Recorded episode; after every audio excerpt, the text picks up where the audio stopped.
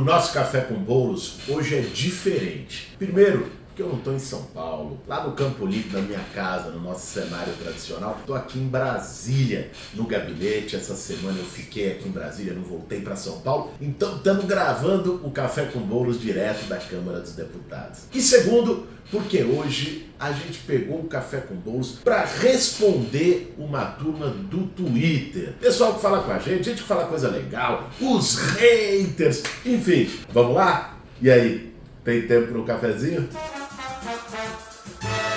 Para fazer um bom café, meu bem. Bom, o primeiro tweet é do Paquito, Marcelo Seabra, mais conhecido como Paquito. E Boulos, por que tanto medo da CPI do 8 de janeiro? Paquito, meu caro Paquito, eu acho impressionante, gente. Vocês conseguem imaginar, assim, é meio rabo abanando cachorro, né? Os tempos são outros. Os caras tentam dar um golpe de Estado. O Bolsonaro fica quatro anos defendendo o golpe, dizendo que não ia acertar resultado eleitoral. O Lula toma posse. Depois de uma semana, os caras vão lá, com apoio da Polícia do Distrito Federal, com a conivência da polícia, tanto é que o secretário de Segurança era o ex-ministro do Bolsonaro. Tudo ali. Quebram o Palácio do Planalto, quebram a Câmara, quebram o Supremo Tribunal Federal.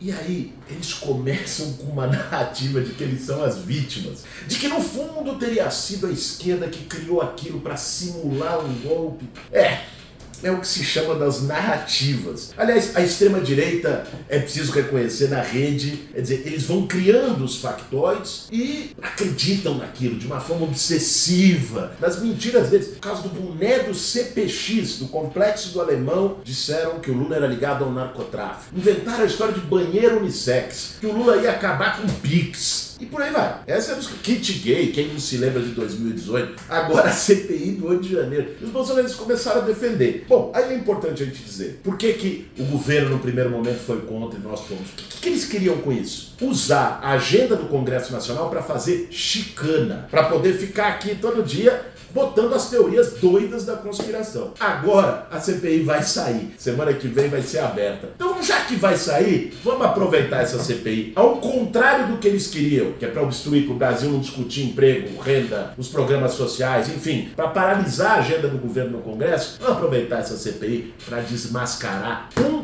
puro, porque já tem muitos lá na Papuda que participaram. Mas tem gente aqui dentro, da Câmara dos Deputados, enfim. O próprio Bolsonaro, talvez essa CPI possa ser oportunidade de esclarecer o papel de cada um. Não é isso, Paquito? Bom, agora o Maurício Suzuki, que comentou aqui no Twitter sobre a nossa proposta para que na reforma tributária passe a se cobrar IPVA de jatinho, iate, helicóptero. O Maurício disse o seguinte: jatinhos, aviões, helicópteros, barcos, motos aquáticas iates são isentos de pagamento de PVA. Encher o tanque de um iate custa 17 mil. Então, quem tem iate tem grana para gastar. É isso, Maurício Suzuki. Esse é o sentido da proposta que a gente defende há muito tempo. Gente, pensa só. Não faz sentido que quem tem um carro velho pague PVA no começo do ano. Se não pagar, a polícia pega leva para o pátio. Quem tem um jatinho, o jet ski do Bolsonaro, quem tem um iate, um helicóptero, não paga um real de IPVA. Ah, mas o IPVA foi feito é, para poder manter, compensar o dano que os, que os automóveis, automotores causam na, nas ruas. Então, mas, mas, gente, não tem, não tem justificativa alguma que você tribute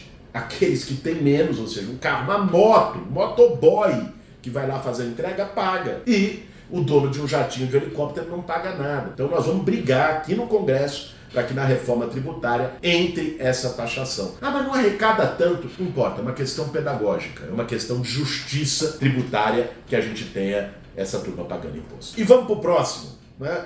O próximo aqui é Marlon Luiz. Cuidado, paulistanos! O invasor Boulos vai disputar a prefeitura da cidade de São Paulo. Não se deixe enganar pela falsa publicidade da mídia, pois ele continua sendo um baderneiro, violento, arruaceiro. Ô, oh, Marlon Luiz, eu fui ver a nossa turma selecionou o tweet. Esse rapaz é vereador em São Paulo. Olha como estão as coisas. A verdade é que tá batendo desespero. Né? A cidade de São Paulo tá largada. Uma cidade da América Latina mais rica. Tá com 34 bilhões em caixa. Bateu o recorde agora de novo. Maior orçamento da história. E a cidade abandonada. População de rua sendo tratada como se não fosse gente. Buraco pra todo lado. Semáforo que não funciona. Desgraça. Como tá São Paulo ao centro. Teve é, arrastão numa drogaria. Esse é o estado que tá. Então tá batendo desespero nos bolsonaristas, no prefeito que tá lá. Enfim, gente, vamos que vamos. Eleição de São Paulo é só ano que vem. Se eu puder dar um conselho para os vereadores da base do prefeito, para o prefeito, gente,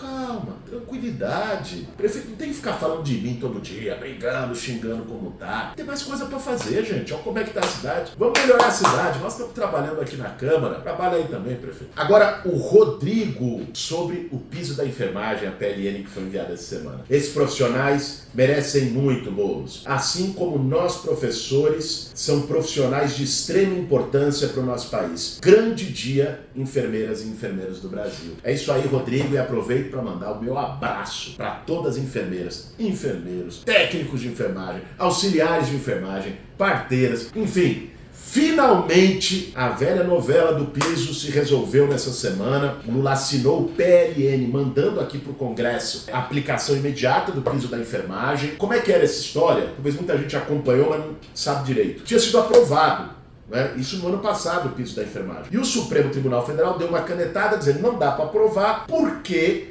não tem a fonte de recursos para estados e municípios pagarem. Esse PLN do Lula garante os recursos para que possa ser pago o piso da enfermagem. Terça-feira ele vai ser votado, depois de amanhã, aqui no Congresso Nacional e podem contar com o meu voto, sim, com muito orgulho e com muita alegria. Parabéns, enfermagem! Vamos terminar os nossos tweets de hoje com a Antônia Insônia. Vocês se lembram quando o Boulos queria resolver a questão das pessoas em situação de rua, dando casas que não estavam cumprindo sua função social e chamaram ele de radical? Radical! Porque ele não queria gente dormindo na rua. Eu sempre vou me lembrar disso. Sempre. É isso, Antônia.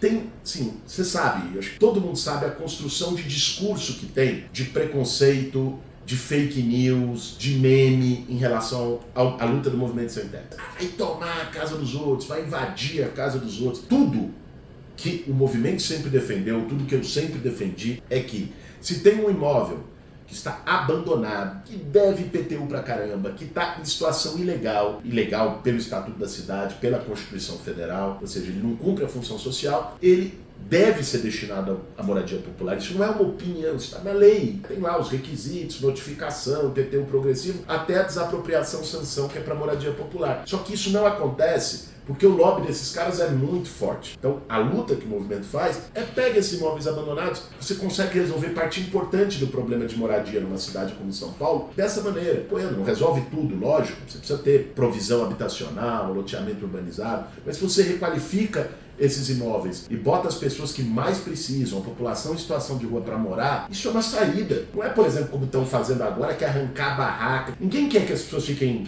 é, uma barraca na calçada, aliás, quem menos quer é quem está lá. Só que não foi oferecida alternativa. Se defender que as pessoas têm um teto, como disse a Antônia, é radicalismo, que nível de desumanidade a gente chegou, né, gente? E vocês sabem, né, gente? A rede social é um espaço onde você pode fazer debate, democratiza o acesso à informação, mas por outro lado também tem sido um espaço muito tóxico de organização do discurso de ódio. A gente viu isso nas escolas, enfim, nessa, nessa onda de violência contra as escolas, contra as crianças, adolescentes, os jovens que estão nas escolas, professores e professoras. Por isso, mais do que nunca, é importante a gente discutir, e isso vai ser debatido agora essa semana na Câmara. Fica atento o PL da fake news, para que a gente tenha um nível de regulamentação, para que deixe de ser terra de ninguém e as redes, as big techs, possam ser responsabilizadas, todas essas plataformas, pelo discurso de ódio pela incitação à violência. Fica atento, aproveita, segue a gente nas redes, aqui no YouTube, no Instagram, no Twitter, no Facebook, no TikTok, em tudo quanto é canto, tá aparecendo aqui os nossos arrobas. Até a semana que vem. Esse foi mais um Café com Bolos. Para fazer um bom café, meu bem.